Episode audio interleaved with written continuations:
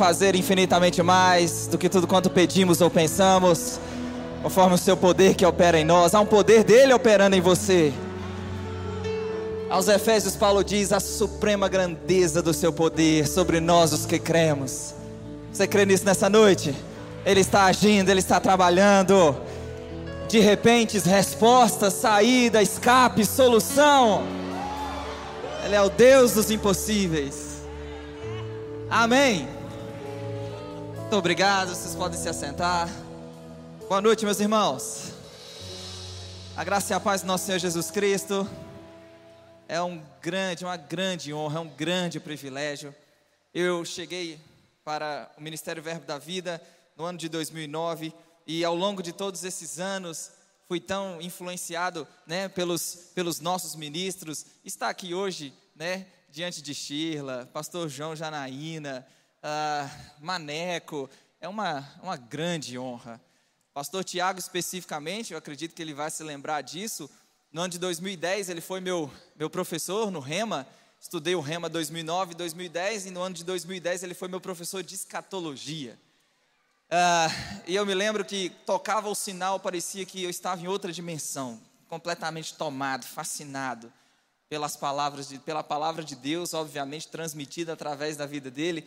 Eu lembro que um dos intervalos, né, cheguei para conversar com ele, preciso estudar anos e anos para poder, né, chegar nesse nesse lugar de entendimento, para poder sequer pensar em ensinar esse tema. Ele disse: "Não, rapaz, estuda, leia os livros", me incentivou. Eu me lembro que desde 2010, então depois da matéria, comecei a estudar o assunto, estudar o tema Comecei a ensinar no Remo em 2012, em 2014 eu tive minha primeira experiência ensinando a matéria escatologia. E as pessoas hoje chegam e falam: Não, eu quero ouvir a sua aula de escatologia. Eu falo: Não, escuta a aula do pastor Tiago Borba. é muito melhor. Estive aqui em 2009, 2019, né? Ensinando no Rema. Douglas e Maíla me receberam tão bem. E tenho o privilégio de estar com os irmãos nessa noite, poder compartilhar a palavra.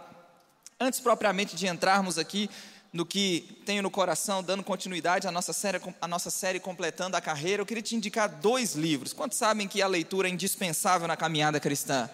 Paulo disse a Timóteo: aplica-te à leitura. Tem coisas que antes de converter nós gostávamos de fazer e que depois que convertemos nós não podemos gostar mais. Amém? E também tem coisas que nós não gostávamos de fazer e que depois da conversão tem que passar a gostar. E uma delas é a leitura.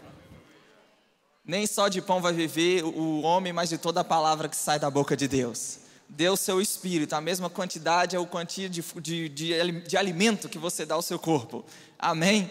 E aí eu quero indicar dois livros bem ligados, acredito que principalmente o pastor Rosilon nessa manhã falou sobre esse livro, o Diga Sim, e o irmão Rick Renner é tão profundo e ao mesmo tempo uma linguagem tão acessível no que diz respeito ao plano, ao propósito de Deus, de Deus para as nossas vidas, e esse especificamente que me marcou muito na caminhada, eu me lembro de ter lido esse livro, uh, se não me engano, no ano de 2013 ou 2014, e nesse livro o pastor Reagan trata sobre a questão do ministério, como Deus nos escolheu. E ele vai tratar de temas como preparando-se para o ministério, servo ou mercenário, quem é você, como ser eficiente, cuidando da sua família e o que é sucesso no ministério.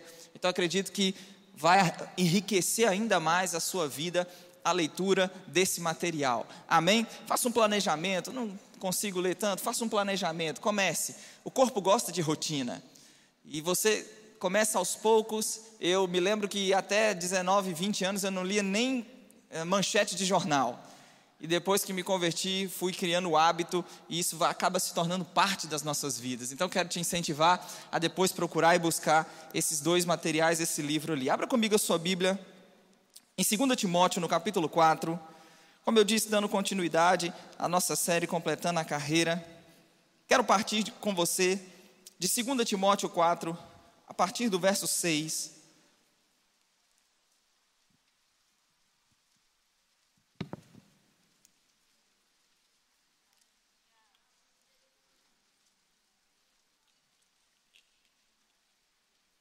O texto é um pouquinho extenso, mas vale a pena a leitura. 2 Timóteo capítulo 4, verso 6. Todos acharam? Quanto a mim, estou sendo já oferecido por libação, e o tempo da minha partida é chegado. Combati o bom combate, completei a carreira, guardei a fé.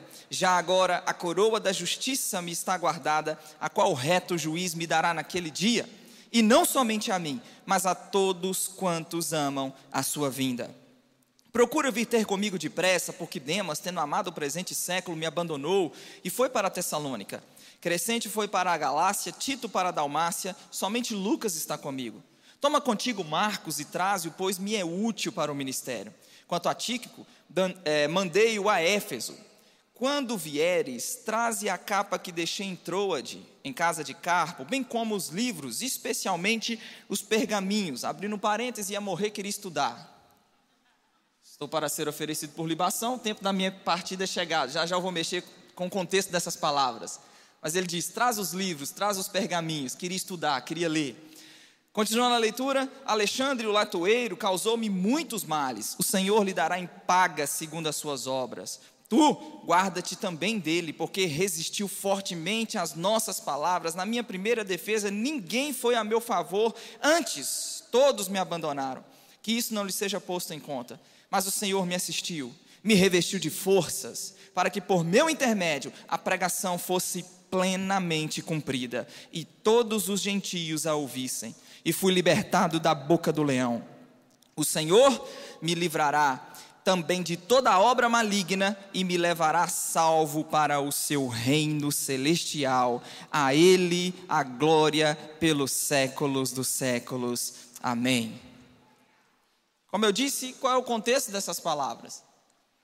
Paulo, essa é a sua última epístola antes de ser morto pela espada romana. Ele escreve essas palavras de uma masmorra fria e úmida, de onde as pessoas só saíam para o martírio. E essas últimas palavras a, a Timóteo, sua última epístola, ele sabia que ia morrer e havia nele uma consciência de que a, ele fez ou fizera tudo o que Deus o havia chamado para fazer. As palavras de Paulo são: combati o bom combate, completei a carreira, eu guardei a fé. O que me está reservado agora é a coroa da justiça. No Novo Testamento, uma, uma linguagem de recompensa e de galardão.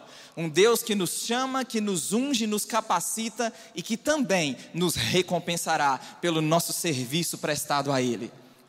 E as suas últimas palavras é de consciência, a consciência de um dever cumprido, é uma consciência de que fizera tudo o que Deus o chamou para fazer. Eu combati o bom combate, eu completei a carreira, eu guardei a fé, agora a recompensa, a coroa da justiça. E não somente a mim, mas a todos quantos amam a sua vinda, quantos amam a vinda do Senhor. Paulo diz: há uma coroa de justiça reservado para todos quantos amam a vinda do Senhor. Eu quero introduzir falando um pouco de Paulo. Quem era esse homem? Que apesar de, como eu disse, degolado pela espada romana, foi mais influente do que todos, do que todos os Césares. Esse homem que ainda hoje exerce influência sobre a mim e sobre a sua vida. Esse homem que foi o instrumento de Deus para escrever a maior parte de todo o Novo Testamento. Quem era esse homem? O Novo Testamento vai apresentar um quadro dele. Eu vou ler aqui, você não precisa se preocupar em abrir os textos, eu vou parafrasear muita coisa. Eu vou ler algumas, é, alguns versículos onde Paulo fala sobre si mesmo. Amém, pessoal? Quem ele era? A Bíblia diz, de acordo com Filipenses 3, 5 e 6, que ele foi circuncidado ao oitavo dia, da tribo, da linhagem de Israel, da tribo de Benjamim, hebreu de hebreus, quanto à lei fariseu, quanto ao zelo, perseguidor da igreja. Em Atos 22, verso 3, diz que ele nasceu em Tarso da Cilícia e foi criado né, em Jerusalém, instruído aos pés de Gamaliel. Gálatas, no capítulo 1, no verso 14, diz que na, na, minha nação, Paulo, as palavras de Paulo aos Gálatas, na minha nação, quanto ao judaísmo, avantajava-me muitos da minha idade, sendo extremamente zeloso das tradições. O Novo Testamento apresenta um quadro de um Paulo que era perseguidor, e você sabe disso. Atos 9, verso 1 diz que Saulo, respirando ameaça contra os discípulos do Senhor, ele se dirige aos, aos, à, liderança judaica, aos sacerdotes, pedindo cartas de autorização para no caminho levar preso quem encontrar, os cristãos que encontrasse preso no caminho. A Bíblia diz, 1 Timóteo 1,13, Paulo falando sobre si mesmo e seu passado, ele diz: A mim que noutro tempo era blasfemador, per, blasfemo, perseguidor e insolente. 1 Coríntios 15, verso 9. O apóstolo Paulo diz: Eu sou o menor de todos os santos, que nem mesmo sou digno de ser chamado apóstolo, pois eu persegui a igreja de Deus. De acordo com Atos 8, verso 3, a Bíblia diz que Saulo, ele assolava a igreja. Ele entrava pelas casas arrastando homens e mulheres e os encerrava no cárcere.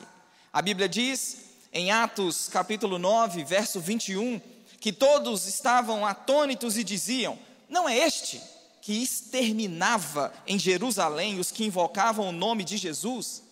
Ele assolava a igreja, ele exterminava os crentes, ele os perseguia por cidades estranhas, obrigando-os a blasfemar. A Bíblia diz em Atos 22, verso 4, Paulo dizendo: Persegui este caminho até a morte, metendo, é, prendendo e metendo em cárceres homens e mulheres. Então o Novo Testamento apresenta um quadro desse homem, Saulo, perseguidor, blasfemo e insolente. Geralmente as pessoas dizem: não, é, Saulo se converteu e se transformou em Paulo. Não, pessoal, Saulo e Paulo uh, significam, né, Paulo tinha dupla cidadania, tá bom? Romana e também judeu de nascimento. Então o Novo Testamento apresenta o quadro desse homem, perseguidor, blasfemo, insolente, perseguia os cristãos, os obrigava a blasfemar e exterminava a igreja. Mas você conhece bem Atos capítulo 9 indo na estrada de Damasco, indo na estrada em direção a Damasco, uma luz subitamente brilhou do céu. E ele ouviu uma voz que lhe dizia: Saulo, Saulo, por que você me persegue? Ele pergunta: Quem é Senhor? Ele diz: Eu sou Jesus, a quem você persegue. Entra na cidade, que lá te dirão o que fazer. Deus, aqui em Damasco, trata com Ananias. Ananias, vai à rua que se chama direita, procura por Saulo, pois ele está orando. A Bíblia diz que viu entrar, Saulo viu ele entrar e impôs as mãos sobre ele para que recuperasse a vista e ficasse cheio do Espírito Santo. Ananias questiona o Senhor. Você lembra da história, amém, gente? Ananias questiona o Senhor: Senhor, há muito eu tenho ouvido falar desse homem. Quantos males tem feito aos teus santos em Jerusalém? Para cá veio com autorização para levar preso quem encontrar pelo caminho. Em outras palavras, a direção é essa mesmo, é orar por esse homem. E a Bíblia diz, Atos capítulo 9, eu vou ler para você no verso 15. Ananias, porém, respondeu: Senhor, muito tenho ouvido falar desse homem. E aí, como eu acabei de mencionar, no verso seguinte diz: Mas o Senhor lhe disse: Vai, porque este é para mim um instrumento escolhido para levar o meu nome perante os gentios e reis, bem como perante os filhos de Israel, pois eu lhe mostrarei o quanto importa sofrer pelo meu nome. Enquanto Ananias disse: Senhor, é por ele mesmo que eu tenho que orar o Senhor bradou e respondeu: Ele é um instrumento escolhido para levar o meu nome. E é curioso que, e eu vou tentar parafrasear e, e, você vai entender onde eu quero chegar. Vou tentar te dar aqui os melhores momentos para um, um, estudo mais detalhado. Você vai precisar ler o livro de Atos a partir do capítulo 9 até o capítulo 28. Amém? Fica a dica de leitura e de meditação e de estudo para os irmãos aí durante a semana. Ele se converte, ele vai até a região da Arábia, três anos em um seminário intensivo com o próprio Jesus Cristo. Três anos onde aquele zelo de fariseu vai ser agora transferido para o Messias. Ele vai enxergar o Messias, ele vai enxergar o Cristo nas Escrituras e ele vai transferir todo o seu zelo agora para esse Cristo. Ah, o Cristo que ele perseguia, agora ele vai ser um promovedor da fé, ele vai ser um pregador da justiça, ele vai ser um pregador de, a respeito de Cristo e da sua suficiência, como ele diz aos, aos Colossenses. Depois de três anos na Arábia, ele volta a Jerusalém, não é bem recebido pela liderança, todo mundo desconfiado, é esse mesmo. Barnabé o acolhe. E, assim, por mais difícil que pareça, ele, depois de Jerusalém, ele volta para casa. E aí você vai ter um silêncio de mais de dez anos, mais de uma década, onde ele volta para casa. Alguns estudiosos dizem que, porventura, ou pode ser que durante esse tempo ele vai aprender a profissão de fazer tendas. Mas nós temos um silêncio aí, como ele diz em Gálatas no capítulo 1, 14 anos depois, ele vai de novo a Jerusalém. E aí você tem no capítulo 13 especificamente, depois de Jerusalém, vai para a igreja de Antioquia. Como eu disse, Barnabé é um instrumento de Deus para que isso aconteça. E na igreja de Antioquia havia profetas e mestres, e o Espírito Santo diz: separa agora a Paulo e a Barnabé para a obra que os tenho chamado. E a Bíblia diz que eles foram enviados pelo Espírito Santo em Atos no capítulo 13, a partir do verso 4. E a primeira viagem missionária, ela vai acontecer na região da Galácia.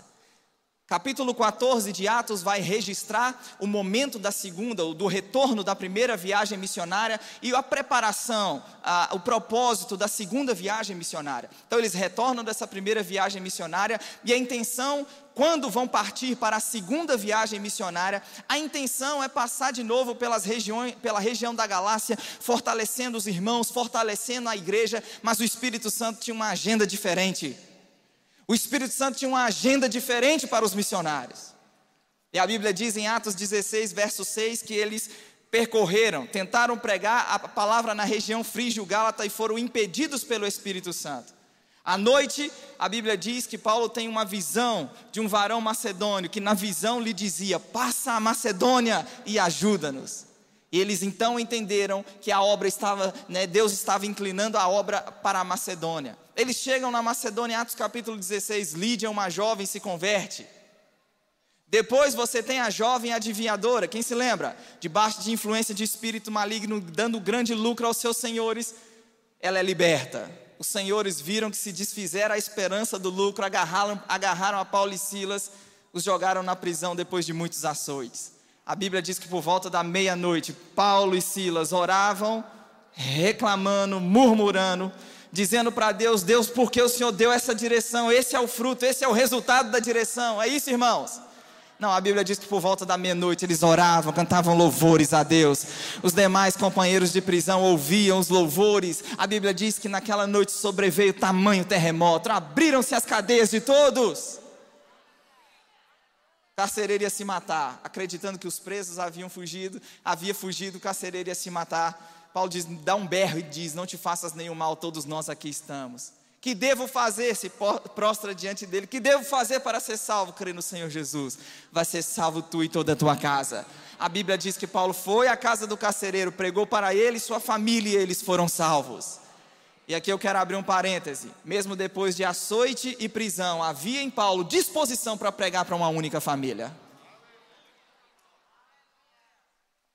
Então, a segunda viagem missionária você tem aí a partir do capítulo 16 de Atos. Você vai ter inúmeros lugares aos quais ele passou. Você tem no capítulo 19 a terceira viagem, e ali Éfeso, ele vai passar aproximadamente três anos em Éfeso. Atos capítulo 19, verso 11 diz que Deus, pelas mãos de Paulo, fazia milagres extraordinários, a ponto de levarem aos enfermos lenços e aventais, diante do qual as enfermidades saíam, os espíritos malignos saíam, as pessoas eram curadas. Depois de Atos 19, você vai ter um registro muito específico, o desejo de Paulo, conduzido pelo Espírito Santo, uma inclinação do Espírito Santo a ir a Jerusalém. É aqui que as coisas elas começarão a tomar um rumo um pouco diferente. Ele vai, em Atos capítulo 20, a partir do verso 17, ele vai fazer um discurso de despedida em uma ilha chamada Mileto. Nessa ilha de Mileto, ele reúne a liderança da igreja de Éfeso, os presbíteros da igreja de Éfeso, e ele começa a fazer um discurso. Ele diz: Vocês sabem como eu me comportei desde o primeiro dia em que eu entrei na Ásia. De ninguém eu cobicei nem prata nem ouro, essas mãos me foram úteis para o que me era necessário. Ele diz: Agora eu vou a Jerusalém, não sabendo o que ali me acontecerá, senão que o Espírito Santo me assegura que o que me aguarda são cadeias e tribulações em Atos 20, verso 24. Talvez você tenha um dos versículos mais bonitos da Bíblia. Ele diz: Porém, em nada eu tenho a vida preciosa para mim mesmo, contanto que complete a minha carreira e cumpra o ministério que eu recebi do Senhor Jesus Cristo para testemunhar o Evangelho da graça de Deus. Esse é um dos textos mais lindos da Bíblia. A Bíblia diz que eles não conseguiram né, convencer Paulo do contrário. Eles se ajoelham na praia, e eles choram. Abraçam Paulo afetuosamente e choram, principalmente porque Paulo dissera: Vocês não vão ver mais o meu rosto.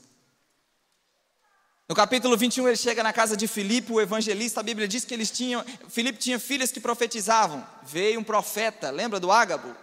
Profeta Ágabo pega os cintos de Paulo e prende a si mesmo e diz: Isso vai acontecer ao dono desse cinto em Jerusalém. Os irmãos começaram a chorar e prantear. Paulo não vai a Jerusalém, não vai a Jerusalém. Paulo diz: Que isso? Por que vocês estão me constrangendo o coração? Eu estou pronto a ir a Jerusalém, até mesmo a morrer pelo nome do Senhor, se for preciso. Ele chega a Jerusalém. E Jerusalém não tem salvação, não tem relato de milagres, não tem relato de prisão, de repente, prisões sendo abertas.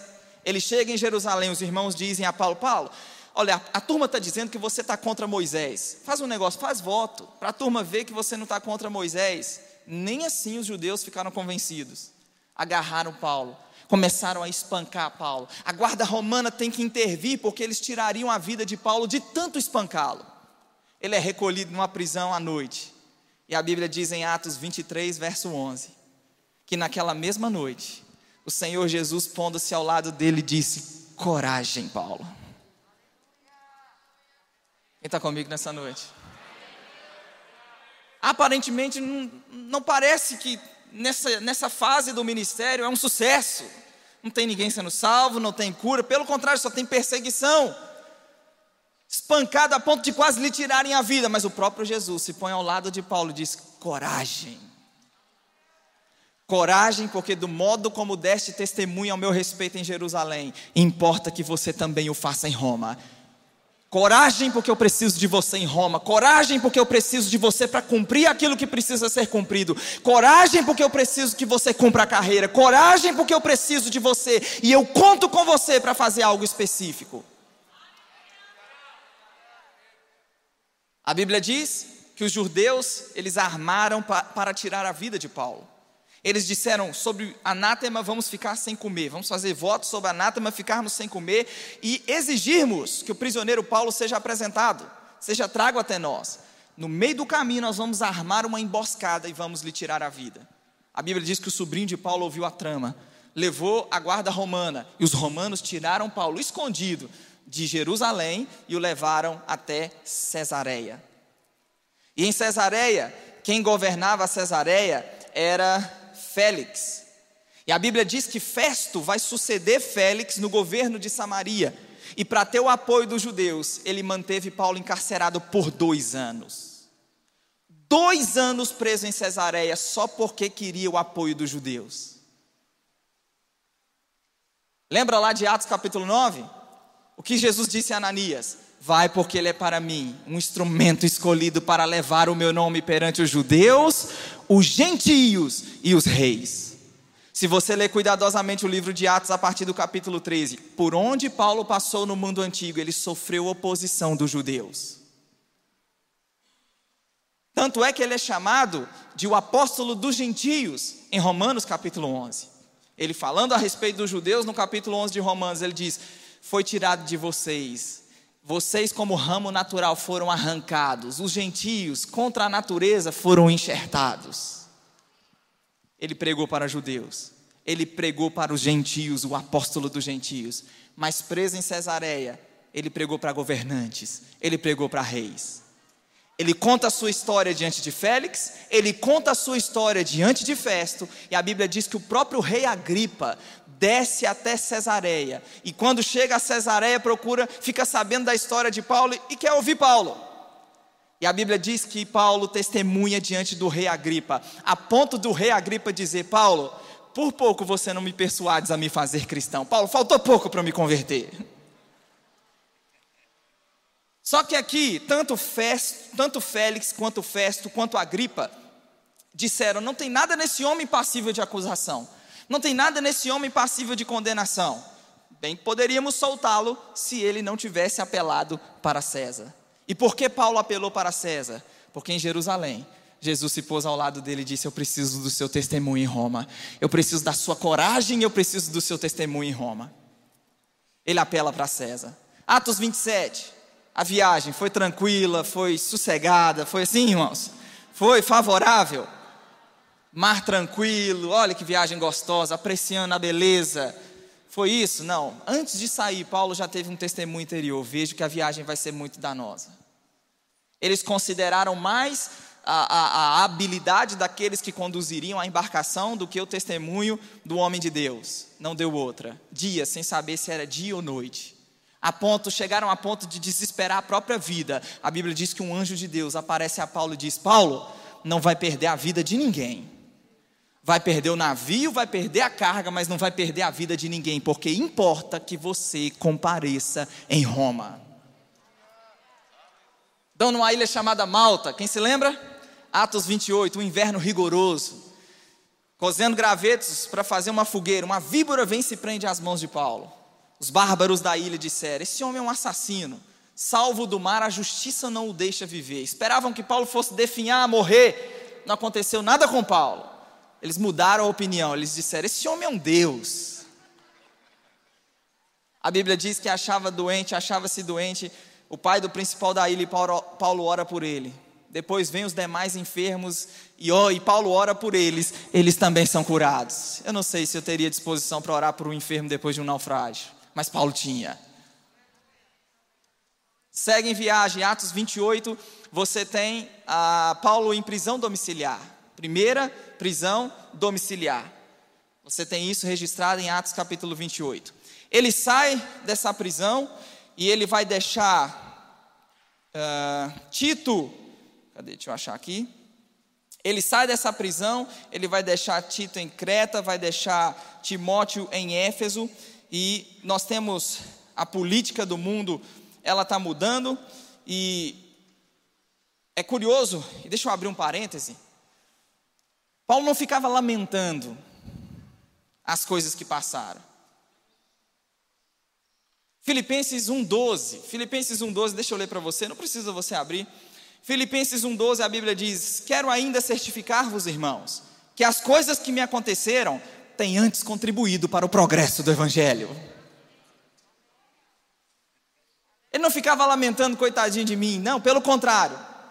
Ele tinha uma atitude diferente. Isso você vai ver por todos os seus escritos. Aos Coríntios, ele diz: a nossa leve e momentânea tribulação vai produzir para nós um eterno peso de glória acima de toda comparação.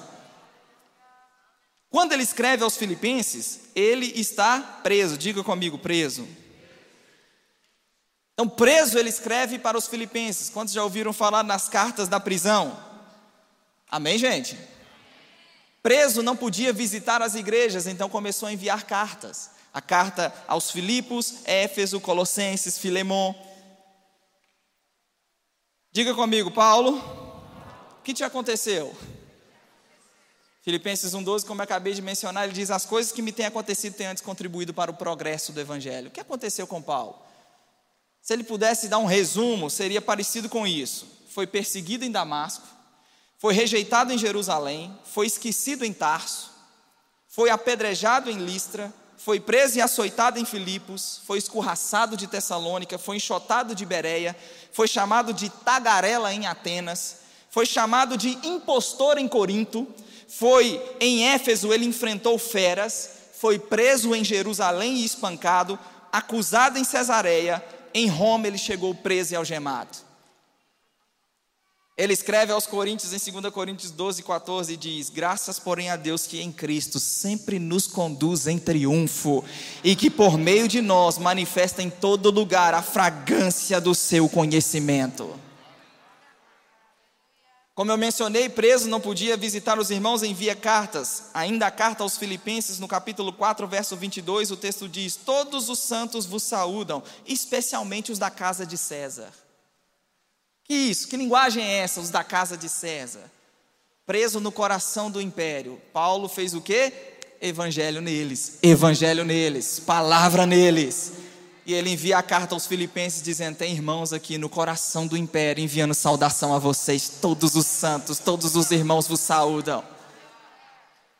Como eu havia dito como eu, eu, iria dizer, ele saiu dessa primeira prisão, deixa Tito em Creta, deixa Timóteo em Éfeso e depois ele escreve mais duas cartas, 1 Timóteo e Tito.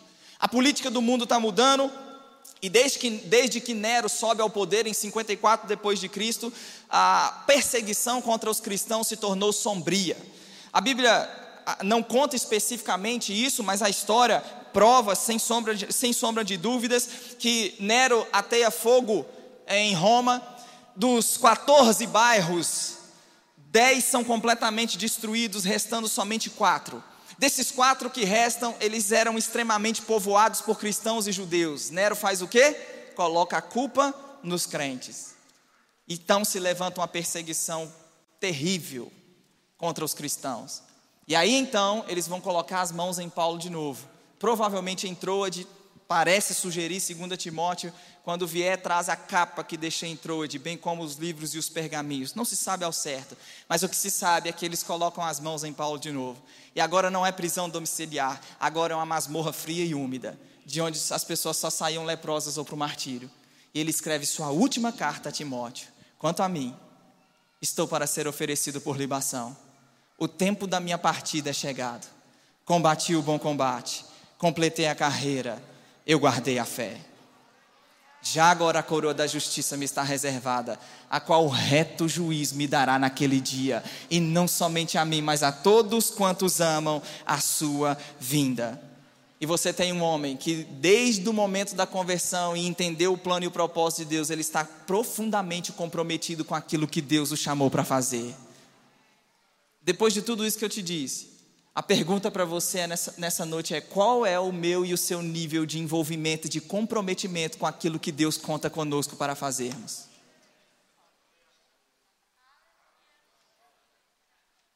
Perto de você, olha para essa pessoa que está perto de você. Eu sei que você não gosta de falar, de falar com o irmão ao seu lado, né? Repita comigo. Ninguém, os crentes não gostam disso. Então só dá uma olhada assim, né? aquela cara, aquele olhar assim, crente Está pronto para entregar uma palavra? Perto de você agora está uma pessoa cheia de tesouros. Perto de você aí estão livros, perto de você está ideias, projetos, ONGs. Perto de você agora talvez está um missionário, perto de você agora está um pastor, um profeta, um evangelista, um pastor, um mestre. Perto de você está alguém que é um instrumento escolhido.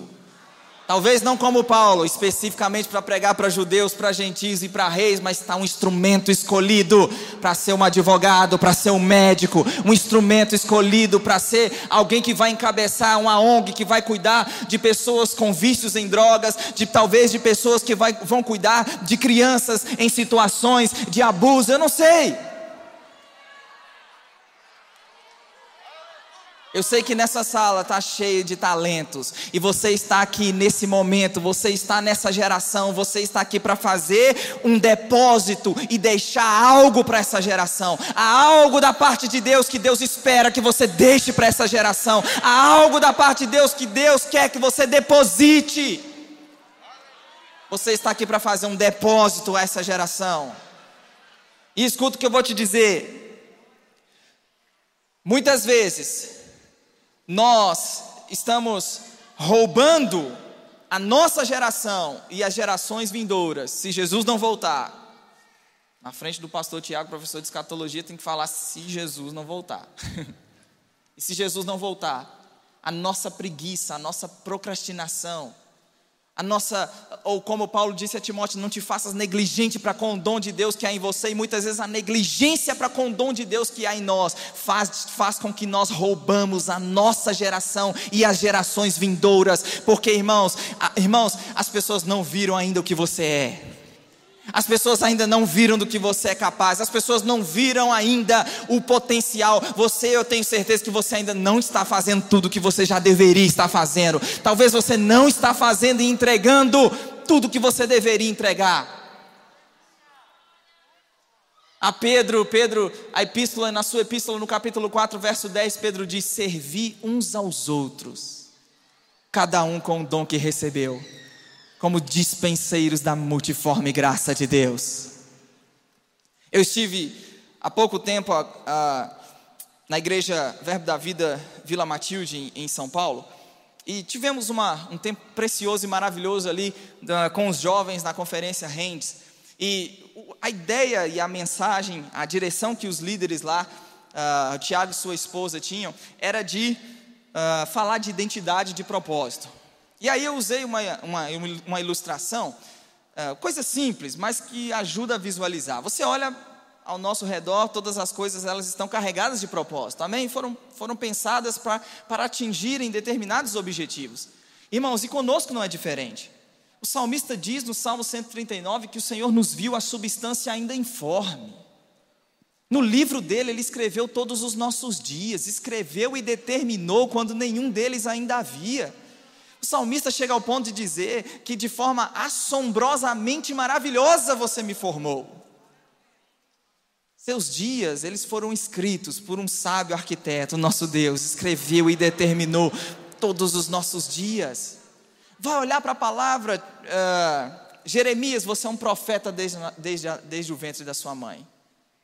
Paulo, aos Gálatas, ele mesmo reconhece ao que me separou, se eu não me engano, 1,15 de Gálatas, ao que me separou antes de nascer, aprove revelar o seu filho em mim. Então há algo específico, uma linguagem mais bíblica, 1 Coríntios capítulo 12, você tem Paulo falando uh, do, da verdade de que somos membros do corpo de Cristo. E Deus, né, ele distribuiu os membros do corpo como lhe aprove, colocou cada membro no seu lugar, segundo a sua vontade, segundo aquilo que ele planejou. De Deus, no capítulo 3 ele diz: Nós somos cooperadores. Então existe uma razão, um propósito. Ah, eu fui um acidente, eu não fui planejado, isso, aquilo, aquilo outro. Não, irmãos. Há um Deus que escreveu os seus dias, escreveu e determinou. A questão é buscarmos o autor, buscarmos o que o arquiteto colocou na planta acerca dos nossos dias e nos submetermos ao que ele já colocou na planta a respeito dos nossos dias. Eu não virei pregador porque eu dei, não dei nada na vida, ô oh, tadinho, coitado. Não estudou, né? Não fez nada da vida, virou pregador. Não, eu não virei pregador. Você tem condições e capacidade de fazer o que você quiser, de estudar o que você quiser, de se aprofundar e de ser o que você quiser. Basta vencer a procrastinação, a preguiça. Aleluia. Eu não virei pregador porque eu não dei nada na vida, eu virei pregador porque é vocação. Um dia eu descobri que a Bíblia diz que aquele que ensina esmere-se em fazê-lo. Eu tenho procurado submeter a minha vida àquilo que eu entendi da parte de Deus, que Ele conta comigo para ser feito. Então, a razão, propósito, chamado, dons específicos sobre a vida de cada um de nós. Então, nessa conferência, a ideia e o, a, a mensagem, a direção que os líderes tinham era exatamente essa. Eu usei uma ilustração. Eu peguei uma vassoura, uma caneta e um microfone. E aí, a vassoura foi projetada para quê, pessoal? A caneta foi projetada para quê? O microfone não é bem falar, né? É um dispositivo que foi criado para amplificar a voz. E aí eu brinquei com o pessoal dizendo: Bom, Tiago, eu não acredito que você me fez sair de casa para ouvir isso. É óbvio que uma caneta foi projetada para escrever, que uma vassoura foi projetada para varrer. É óbvio. Eu disse: tudo bem. Se é tão óbvio assim, e realmente é, inverta os papéis. Exija agora que a vassoura faça o que o microfone está fazendo exija que o microfone faça o que a caneta foi projetada para fazer. Exija que a caneta faça o que a vassoura foi projetada para fazer. Eu rasguei um pouco de papel, coloquei no púlpito e pedi o irmão que se voluntariou para ser a caneta. Falei, caneta, tenta varrer o chão. Ele conseguiu talvez recolher um pouquinho ali da, daqueles papéis picados. Eu disse: Nós temos três lições nós precisamos aprender. Se você é uma vassoura ou uma caneta, se você é uma caneta, não destrua a sua vida varrendo o chão. Não tente ser o que Deus não te chamou para ser.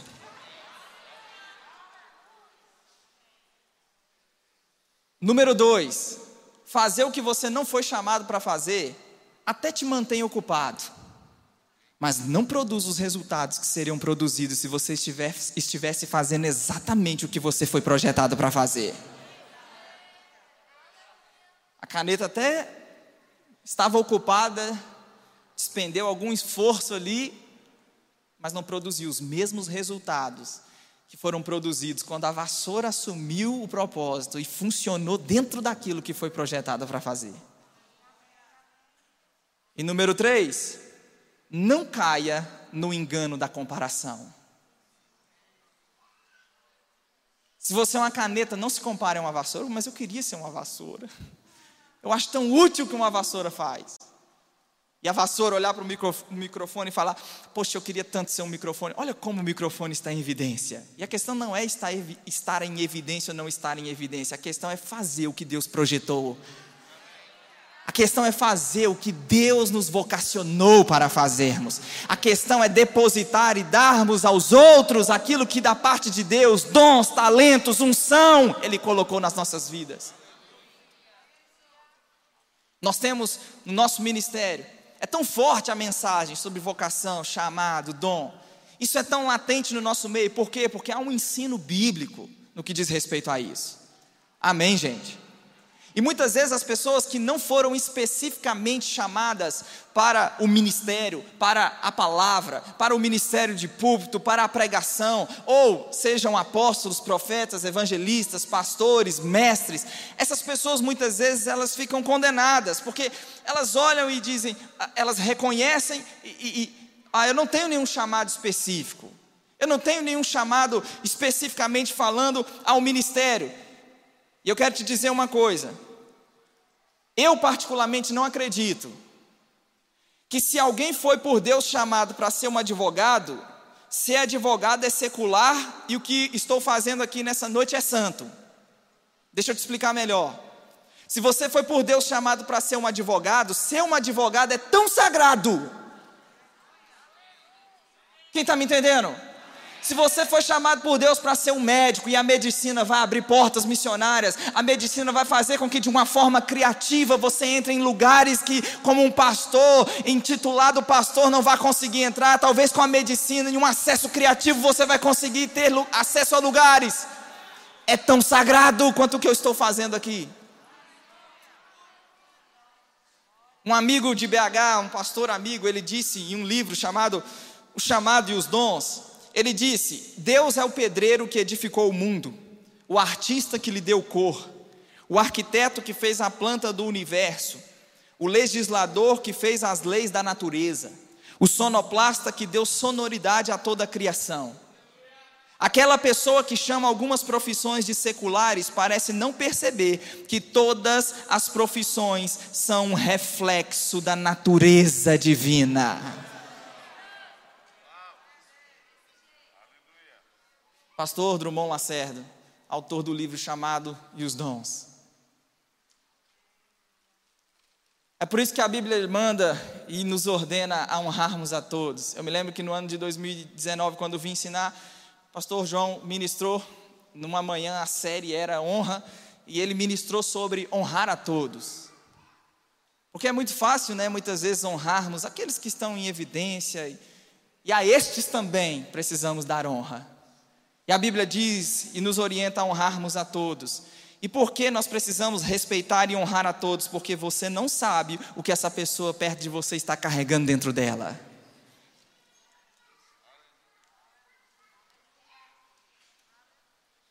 Um jovem cheirando a ovelhas, Deus viu um rei.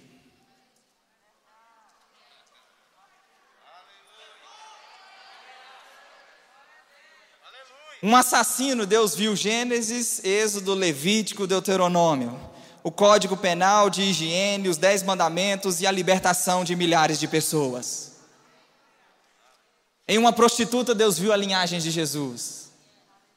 Rabi, vai ler a genealogia, está lá o nome dela. De um matador em série, Deus viu Romanos, Coríntios, Gálatas, Efésios, Filipenses, Colossenses, Tessalonicenses, Timóteo, Tito, Filemão.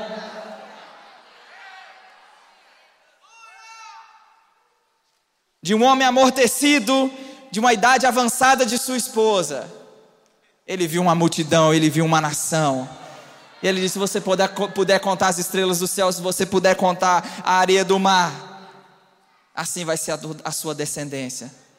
Não importa onde você nasceu, não importa quem você seja, há algo que Deus vê em você e conta com você para realizar.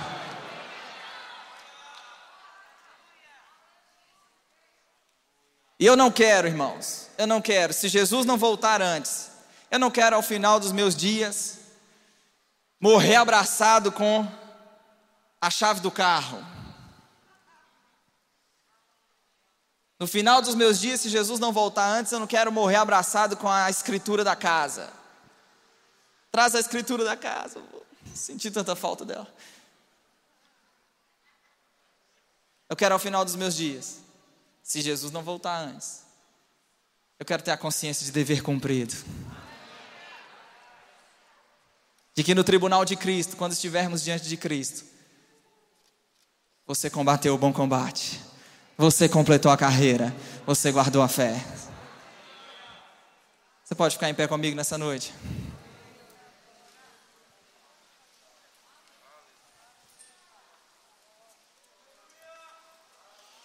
Paulo disse assim aos Coríntios 15, 9: Porque eu sou o menor dos apóstolos, que nem mesmo eu sou digno de ser chamado apóstolo, pois eu persegui a igreja de Deus. Ele diz, mas pela graça de Deus, eu sou o que sou. E é pela graça de Deus que você é ou poderá se tornar aquilo que Deus projetou você para ser. É pela graça de Deus que você poderá fazer e realizar aquilo que Ele conta com você para realizar. Obviamente, isso não tira o lugar da qualificação, de se especializar em sua área específica, aquilo que entende que por Deus foi chamado. O pastor Rosilon falou isso nessa manhã. Na minha casa, ele, ele, ele disse de manhã: tem muitos livros, por quê? Porque se eu fosse mecânico, na minha casa teria ferramentas. Então, se por Deus fui chamado para o um ministério, realmente na minha casa precisa haver muitos livros. Então, não, nós não estamos tirando aqui o lugar da qualificação, o nosso empenho, da nossa diligência. Mas você vai chegar a lugares que a graça de Deus já preparou para você chegar. Aos Coríntios, Paulo diz: não que por nós mesmos, nós somos ministros da nova aliança. Ele diz: não que por nós mesmos sejamos capazes de pensar alguma coisa como se partisse de nós. Não, pelo contrário, a nossa suficiência, ela vem de Deus. É a graça de Deus que vai abrir portas. É a graça de Deus que vai te habilitar. E você, se, você vai se pegar fazendo, falando, operando, entrando em lugares. Feche seus olhos, faça uma oração de consagração nessa noite. Fala com Ele, Senhor, eu vou dar ao mundo aquilo que o Senhor colocou em mim. Fala com Ele nessa noite. Irmãos, Deus já colocou em nós o potencial para funcionarmos e fazermos o que Ele conta conosco para fazermos. Pai, nós nessa noite nós nos consagramos mesmo ao Senhor. Nos ajude e aqueles que precisam de clareza, de entendimento, de compreensão, de revelação a respeito do que o Senhor tem para as suas vidas. Nós oramos por espírito de sabedoria, de revelação, no pleno conhecimento do Senhor. Pai, nós oramos como Paulo orou pelos crentes, em, em, pelos crentes de Colossos. Nós oramos para que o Senhor nos faça transbordar do pleno conhecimento da Sua vontade, transbordar, transbordar do pleno conhecimento da Sua vontade, em toda sabedoria, entendimento espiritual a fim de que possamos viver do modo digno do Senhor, para o seu inteiro agrado, frutificando em toda boa obra e crescendo no pleno conhecimento do Senhor que nos fez idôneos. Diga, Ele me fez apto. Pai, eu oro nessa noite e eu sei que missionários, que apóstolos, que profetas, que evangelistas, que pastores e mestres, que ministros de socorros, mas que também advogados, médicos, arquitetos ouvirão a sua voz, ouvirão a sua voz e se entregarão completamente aquilo que é a sua vontade para as suas vidas. Fala para ele, Senhor, eu me entrego completamente. Eu me entrego completamente à sua vontade. Em nome de Jesus. Em nome de Jesus. Você foi abençoado nessa noite? Quero agradecer mais uma vez, Pastor Tiago. Juliana não está aqui, está ministrando, mas deixa aqui nosso carinho, nossa gratidão por essa oportunidade, o privilégio de estar aqui nesses dias, nesse tempo, em nome de Jesus. Sejam abençoados na prática da palavra.